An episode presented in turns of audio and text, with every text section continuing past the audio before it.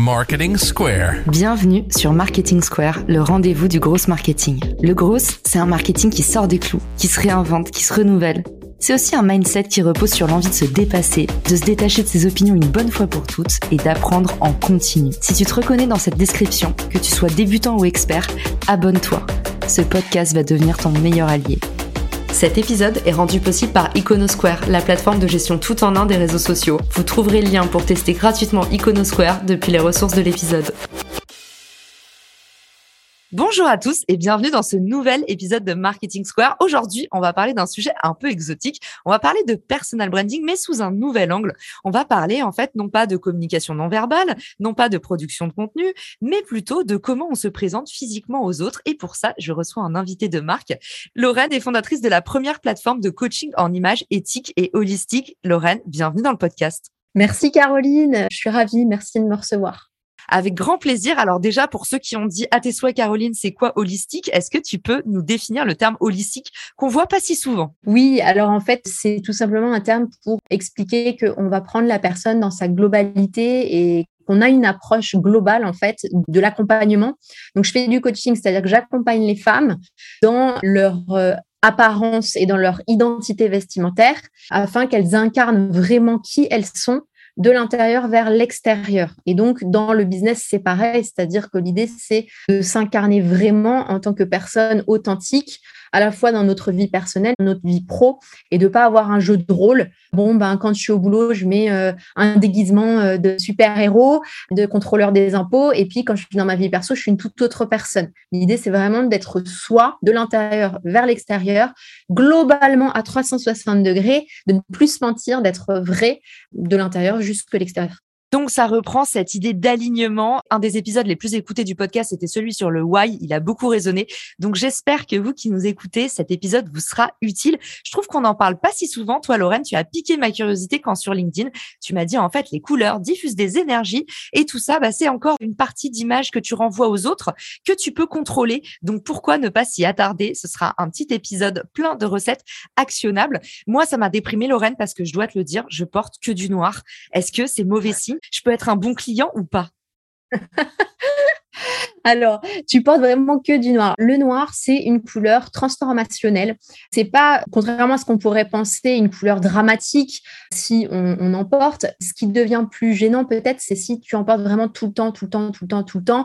Ça pose question dans le sens où ça peut vouloir dire que tu te cache d'une certaine manière aux yeux du monde. En fait, le noir, c'est se recueillir pour passer une transformation, c'est-à-dire c'est on est dans un tunnel pour passer d'une étape à une autre. On est vraiment dans une période de transition. Très souvent, les adolescents s'habillent en noir parce qu'ils sont dans ce passage de la vie d'enfant à la vie d'adulte et cette transition fait qu'ils sont un peu perdus, ils se cherchent et donc ils vont s'habiller, se cacher dans le noir pour essayer de se retrouver, de savoir qui ils sont, etc. Donc c'est vrai que le noir a trop emporté, ça donne cette euh, image de la personne qui euh, finalement ne, passe pas le cap de quelque chose. Ça expliquerait pourquoi j'ai l'impression d'être en crise d'ado depuis mes 12 ans. Donc, c'était donc ça. Alors, qu'est-ce que... Lorraine, qu'est-ce que tu proposes? Alors, on a tous une couleur préférée. Comment est-ce que tu accompagnes tes clients dans le choix de leur couleur? Est-ce qu'on peut changer de couleur? Comment tu recommandes, en fait? J'imagine que c'est pas statique. Tu dis pas aux entrepreneurs de s'habiller tous les jours en bleu, de faire toutes leurs vidéos en bleu. Ça se passe comment, la gestion des couleurs? Dans les couleurs, il y a quelque chose de très intuitif et de très inconscient aussi quand on les choisit. Et le but de mon travail, c'est justement que ça devienne conscient. C'est-à-dire qu'on sache enfin comprendre pourquoi on va choisir telle couleur et s'en servir pour nous soutenir dans nos actions. Donc, il y a deux choses. D'abord, il y a la colorimétrie qui est un outil pour savoir quelles sont les couleurs qui nous mettent en valeur au niveau du visage, qui nous flattent le teint. Et euh, ça, c'est la partie esthétique, vraiment où j'essaie d'être lumineuse avec les couleurs qui sont tout près du visage. C'est-à-dire que si je mets des couleurs moins flatteuses en bas du corps, c'est moins important puisque ça n'a pas de reflet sur le visage. D'accord? Ce qui compte, c'est de savoir quelles sont les couleurs qui nous mettent en valeur près du visage. Ça, c'est une chose. Et en dehors de la colorimétrie, il y a moi ce que j'appelle la chromoguidance, qui est le pouvoir des énergies couleurs, c'est-à-dire de la communication non verbale, des significations, des messages que les couleurs transportent avec elles, parce que ce sont des longueurs d'onde, ce sont des vibrations, et que chaque couleur va nous impacter physiologiquement, émotionnellement, psychologiquement. Quand on ne le sait pas, ben on comprend pas pourquoi euh, on rejette telle couleur, on déteste telle couleur ou pourquoi, tiens, j'ai mis telle couleur, mais j'ai l'impression que ça attire pas forcément les gens. Quand on connaît pas les messages des couleurs, finalement, on fait des essais, des expériences, on met pas le doigt sur ce qui se passe. Alors que quand on sait que, ah bah oui, effectivement, les skieurs, les moniteurs de ski sont en rouge parce que c'est une couleur qui réchauffe, qui permet d'être vue de loin, etc. Et surtout qui réchauffe physiquement parce que la longueur d'onde du rouge va vraiment réchauffer. Donc, quand on est dans des milieux froids, eh ben, le rouge va vraiment réchauffer le corps, pour de vrai. Il y a plein d'études scientifiques qui montrent l'impact des couleurs en termes physiologiques, déjà d'une, et après d'un point de vue énergétique et symbolique, il y a l'aspect culturel, certes, mais au-delà de l'aspect culturel, il y a un aspect universel dans les couleurs, c'est-à-dire qu'elles vont toutes à peu près nous envoyer à tous des messages similaires, au-delà de nos vécus, au-delà de nos expériences personnelles et de ce qu'on aime et de ce qu'on n'aime pas, évidemment, puisque chacun a ses propres ressentis par rapport aux couleurs. Mais au-delà de ça, le côté universel, il est lié à la nature. Il est lié à nos ancêtres primitifs c'est-à-dire que quand on était euh, des chasseurs-cueilleurs, on était dans la nature, on était au milieu de la verdure, on était entouré de couleurs et notre corps s'est habitué à avoir certains réflexes par rapport à la vue de certaines couleurs, d'accord? Et donc ça s'est inscrit dans notre code génétique, ce qui fait que eh bien, quand on va voir telle ou telle couleur, on va être plus éveillé. Quand on va voir telle couleur, on va être plus endormi. Les couleurs chaleureuses, c'est les couleurs du feu, du soir dans la grotte, euh, etc. On va pas faire un, dîner en amoureux dans une lumière bleue. Voyez, on va faire un dîner en amoureux aux chandelles ou devant un feu de bois. Donc, euh, on a tout plein de choses qui sont euh, reliées à nos ancêtres, en fait, et on ne s'en rend même pas compte, en fait, hein, que certaines couleurs révèlent des choses sur nous parce que c'est inscrit tout simplement dans notre génétique maintenant notre côté très tribal, encore une fois. Et ceux qui nous écoutent, les entrepreneurs, les marketeurs, les business développeurs qui sont en train d'essayer de développer une marque personnelle, qu'est-ce que on pourrait leur conseiller pour trouver leur couleur? Est-ce que tu as des grandes familles qui pourraient un petit peu les guider? Alors déjà, le premier conseil, beaucoup d'entrepreneurs vont choisir leur couleur par rapport au secteur d'activité. Et ça, je trouve que c'est raisonner à l'envers. C'est-à-dire qu'il vaut mieux partir de soi et de savoir quelles sont les couleurs qui te représentent toi en tant que personne, parce que c'est toi qui vas devenir la première vitrine de ta marque. Et donc, ce sont finalement les énergies que tu dégages toi qui doivent dicter les couleurs que tu vas choisir et non pas le secteur. Si tu es dans le milieu bio, green, etc., et que tu choisis ta charte graphique dans le gris, beige, naturel parce que c'est le secteur, bah vous allez très certainement tous vous retrouver avec le même genre de charte graphique. Moi, par exemple, j'étais dans le conseil en images de luxe quand j'ai démarré et mon blog mode, au tout départ, je l'avais mis en noir et blanc pour faire chic, pour être dans les codes du luxe, etc. Sauf que finalement, il ressemblait à tous les autres blogs mode. Depuis que j'ai changé et depuis que je fais ce métier depuis sept ans et que j'ai compris l'importance de choisir des couleurs par rapport à qui tu es, à ce que tu incarnes et à ce que tu veux incarner dans ta marque, donc partir de toi, eh ben ça change tout. Moi aujourd'hui, mon site, ma plateforme, elle est orange et rose. Mes concurrentes n'auront pas la même charte graphique que moi parce que justement, je suis sortie des codes pour revenir à qui je suis. Et c'est ce que j'appelle le personal branding incarné. Donc les couleurs ont vraiment leur importance. Choisissez des couleurs par rapport à vos énergies à vous. Qu'est-ce que vous voulez dégager? Qui vous êtes? Qu'est-ce qui est important pour vous? La joie, la communication Qu'est-ce que vous voulez transmettre? Est-ce que si c'est transmettre des choses, communiquer, choisissez un bleu. Si c'est la tranquillité, l'apaisement, l'équilibre, choisissez le vert. Si vous voulez communiquer la clarté, le discernement, l'intelligence analytique, choisissez euh, le jaune. Ça peut être la joie aussi. Si vous voulez transmettre des émotions, des sensations, une certaine dynamique, la joie de vivre et du mouvement, choisissez le orange. Si vous voulez incarner euh, la vitalité, un côté sportif, un côté productivité, un côté performance, choisissez le rouge.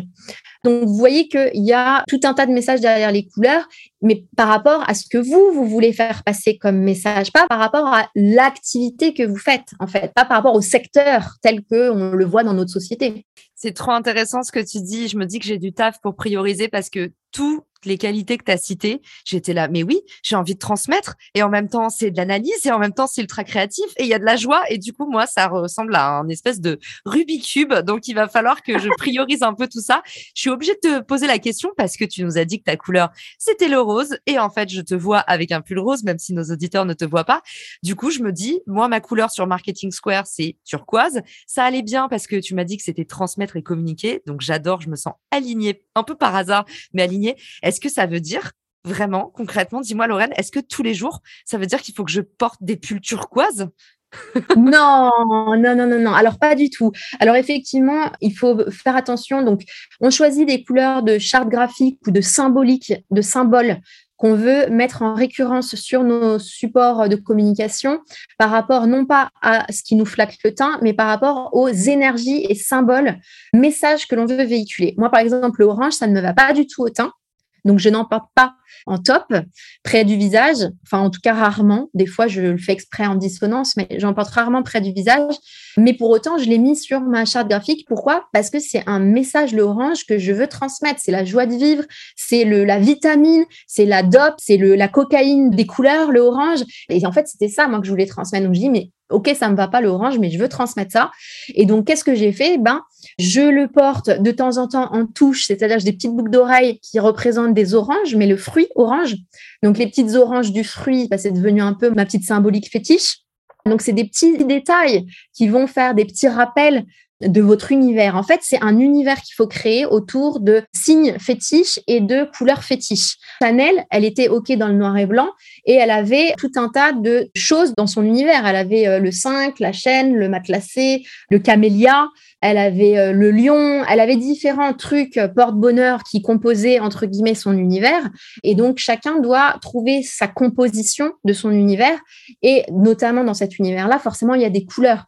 Moi, le orange étant dans mon univers, la petite orange, parce que je veux le côté vitaminé, donc le fruit de l'orange est devenu une petite marque symbole en emoji, par exemple.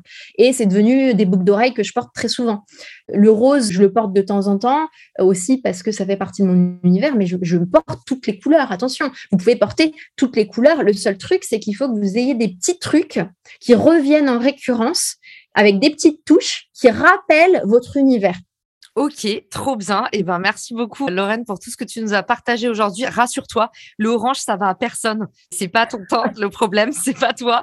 Le orange, je connais personne qui porte du orange. Si vous connaissez des gens, dites-nous. Si si si, ça va à des gens qui sont de carnation chaude et justement, c'est ce que je fais en colorimétrie quand j'analyse quelles sont les couleurs qui vous vont bien au teint, quelles sont vos couleurs signatures parce qu'effectivement, les couleurs qui vont vous révéler, qui vont en fait vous rendre lumineux et c'est là où ça joue dans votre personal branding c'est-à-dire que plutôt que de s'habiller en gris, en noir et blanc, etc., vous serez beaucoup plus lumineux pour dégager tout ce que vous avez à raconter, à dire à vos futurs clients, si vous portez des couleurs qui vous soutiennent et qui vous rendent lumineux. Donc, ça ne veut pas dire que vous devez porter tous les jours les mêmes couleurs et les couleurs de votre charte graphique, surtout pas. Ça, c'est ridicule.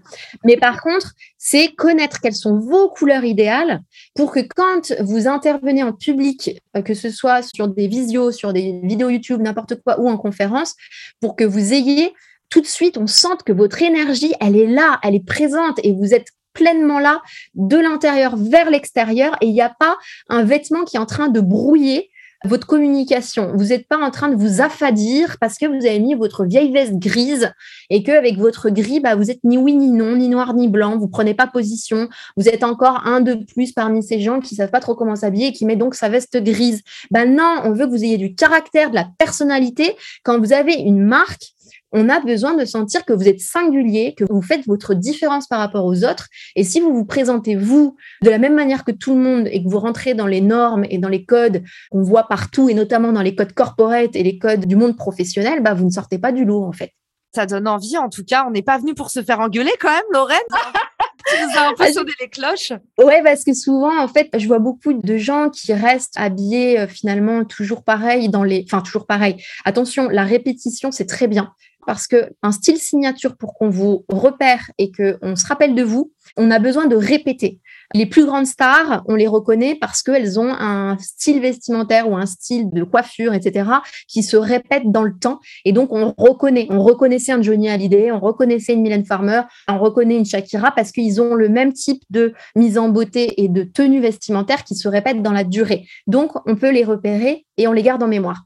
Le but n'est pas de changer tout le temps de tenue, de tout le temps de changer de couleur, mais plus d'affirmer votre singularité à travers votre propre euh, unicité. Si vous êtes roux ou que vous avez une particularité physique, eh ben, mettez-la en avant, ça va faire partie de votre style signature.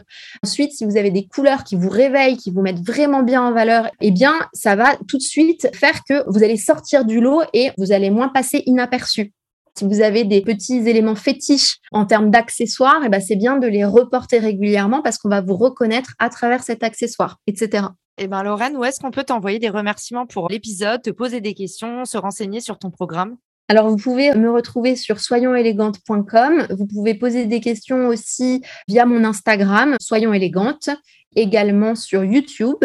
Soyons élégantes aussi. Je suis un peu partout, donc aucun souci pour venir me faire un petit coucou et toujours élégante. Eh ben, merci beaucoup, Lorraine. Et puis, bah, merci à tous ceux qui ont écouté l'épisode. Je vous dis à très bientôt dans Marketing Square. Ciao! Si cet épisode te plaît, tu peux le partager en me taguant ou lui laisser 5 étoiles sur Apple Podcast. Marketing Square.